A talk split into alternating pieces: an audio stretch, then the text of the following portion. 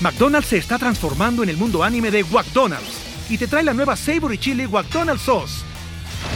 Los mejores sabores se unen en esta legendaria salsa para que tus 10-piece chicken wack papitas y Sprite se conviertan en un meal ultra poderoso. Desbloquea un manga con tu meal y disfruta de un corto de anime cada semana. Solo en McDonald's. baba ¡Go! En McDonald's participantes por tiempo limitado hasta agotar existencias.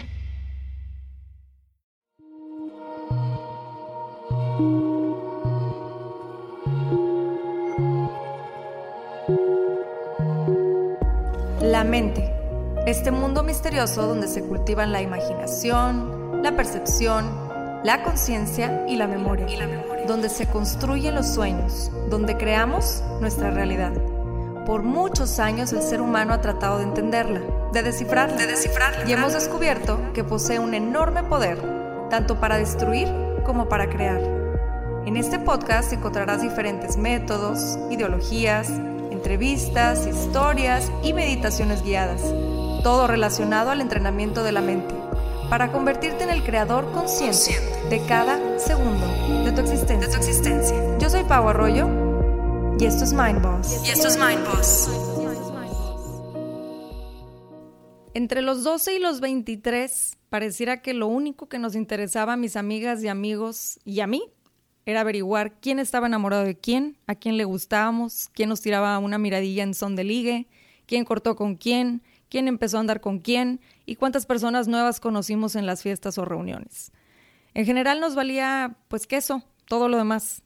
El amor o más bien el enamoramiento parecía tener acaparada toda, toda nuestra atención. Eran interminables, neta, interminables las conversaciones con las amigas hasta altas, altas horas de la noche en torno a precisamente estos temas. Nuestro estado emocional dependía completamente de si nuestro amor por alguien era o no correspondido, y también si éramos aceptados o no por los demás. Les estoy hablando de los años 2000. Ahorita las cosas han cambiado mucho y la neta me da miedo meterme en ese mundo desconocido para mí. Más así eran mis tiempos, ¿no? Tiempos en los que también constantemente estábamos buscando eso, amor y aprobación. Esos dos puntos puedo asegurarles que no han cambiado mucho. A lo largo del tiempo y en toda la historia de la humanidad, el amor ha estado muy latente. En diversas formas, por supuesto, amor de pareja, amor a la familia, amor de padres, amor propio, etc. Y todas ellas de alguna manera ligadas a la aprobación. Aprobación de mi pareja, aprobación de mi familia. En otros tiempos era la aprobación de la tribu, hoy es la aprobación de la sociedad, de mi círculo de amistades. Aprobación de mí misma o mismo, Buscábamos y buscábamos. Y de hecho esta palabra es una de las claves de este episodio, buscar. La Real Academia Española dice que buscar es hacer algo para hallar a alguien o algo, o hacer lo necesario para conseguir o que ocurra algo. Hacer, tomar acción, ¿no? Cuando queremos lograr algo, normalmente se nos dice o simplemente sabemos que tenemos que tomar algún tipo de acción. Y pienso que en todos los casos esto aplica. Incluso cuando hay situaciones en las que tenemos que hacer nada, estamos haciendo algo. Voy a dar un ejemplo propio. En la secundaria había una chava unos dos años más grande que yo, que me super odiaba, o sea, me super odiaba. La verdad es que hasta la fecha no tengo idea de por qué, si soy bien buena onda.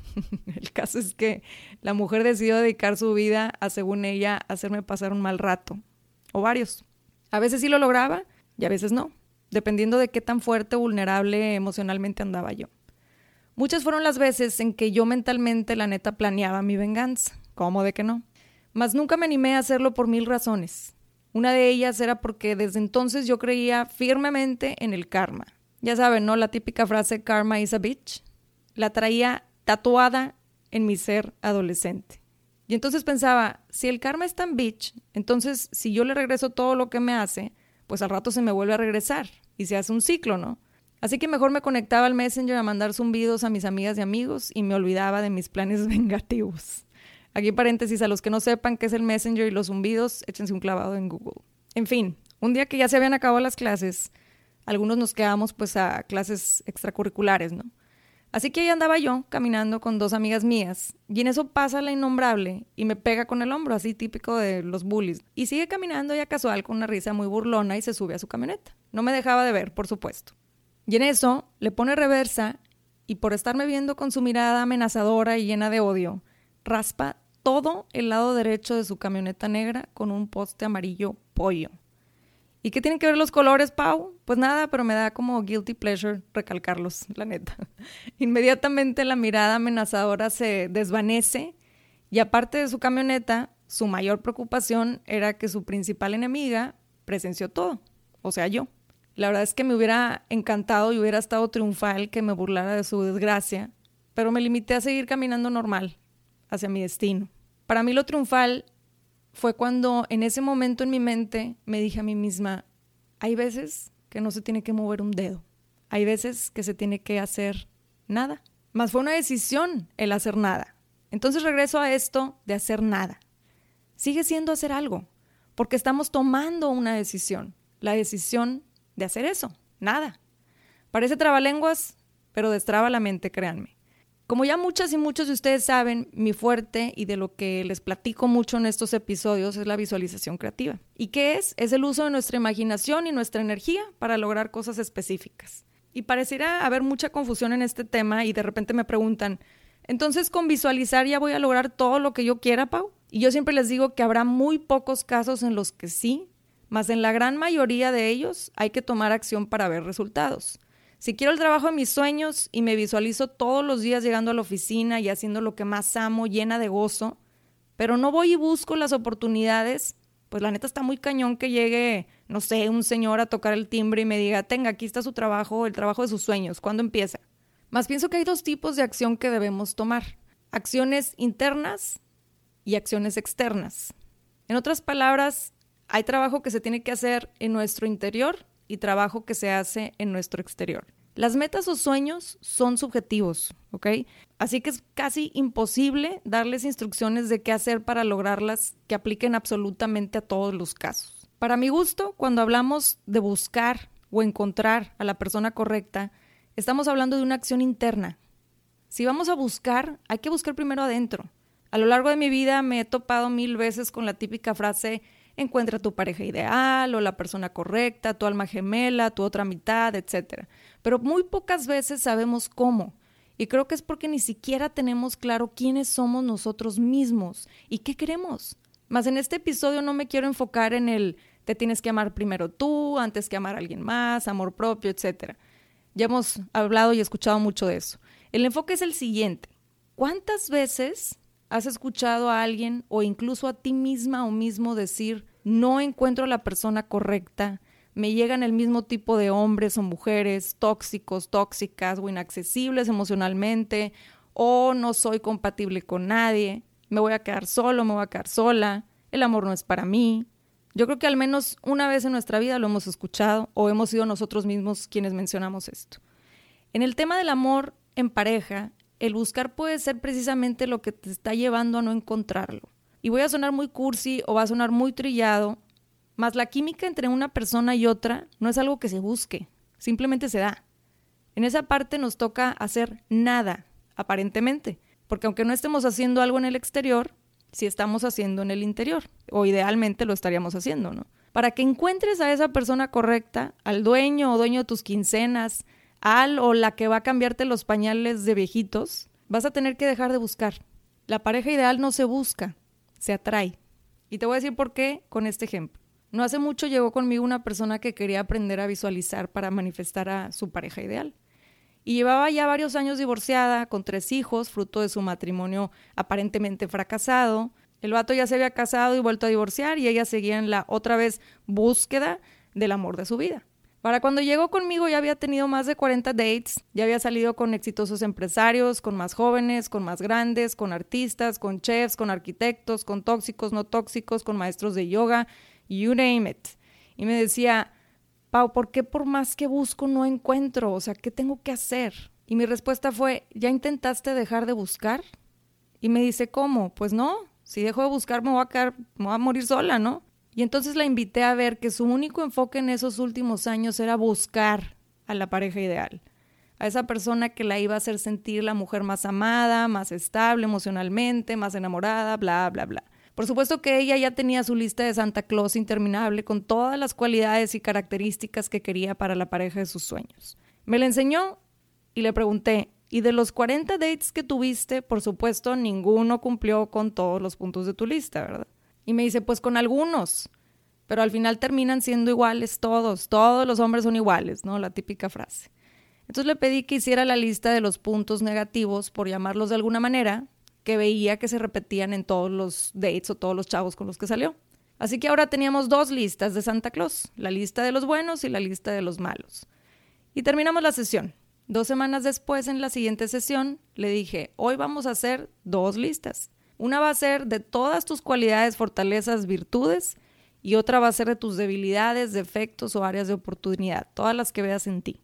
Hizo sus dos listas y cuando terminó, saqué las listas de la sesión pasada, en donde escribió las cualidades que buscaba en su pareja ideal y los defectos que veía y acentuaba en los hombres que pues habían llegado en los últimos años. Le pedí que las comparara y los ojos de un búho sorprendido se quedan neta cortos para expresar la sorpresa que vi en sus ojos. De las listas de cosas positivas eran pocos los puntos que eran iguales o similares. En las listas de los negativos o áreas de oportunidad, con excepción de un par, los puntos eran exactamente los mismos. Así que, ¿por qué digo que la pareja ideal no se busca, se atrae? La energía, algunos ya sabemos y otros no, atrae el mismo o muy similar tipo de energía. Esto no me lo inventé yo, hay muchos estudios que lo respaldan. Era evidente que mi comadre, la consultante, estaba buscando desesperadamente una pareja, ¿no? Las emociones de trasfondo en su búsqueda incesante en vez de ser certeza, fe, ilusión, fluidez, confianza, etc., eran frustración, miedo e incertidumbre. Por más que meditara, tomara clases de yoga tres veces por semana, se fuera a retiros espirituales una vez por mes y se tomara todos sus jugos verdes por las mañanas, si ella no identificaba esto, iba a seguir atrayendo a su vida personas con frustración, miedo e incertidumbre. No solo eso, ella buscaba desesperadamente y de acuerdo a sus extensas listas de Santa Claus, a una pareja paciente, emocionalmente disponible y estable, amorosa, detallista, etc. Mas en su lista de áreas de oportunidad propias tenía escrito que era muy impaciente, voluble emocional y mentalmente y que le costaba demostrar amor o ser detallista por miedo. Creamos o no, nuestros pensamientos y emociones afectan directamente nuestra energía. ¿Cómo vamos a traer lo que queremos si nosotros mismos o mismas no somos capaces de ser eso que pedimos? Repito, la energía atrae el mismo o muy similar tipo de energía. Ahora, regresemos a la definición de la palabra buscar en la Real Academia Española. Hacer. Hacer algo para hallar a alguien o algo o hacer lo necesario para conseguir o que ocurra algo.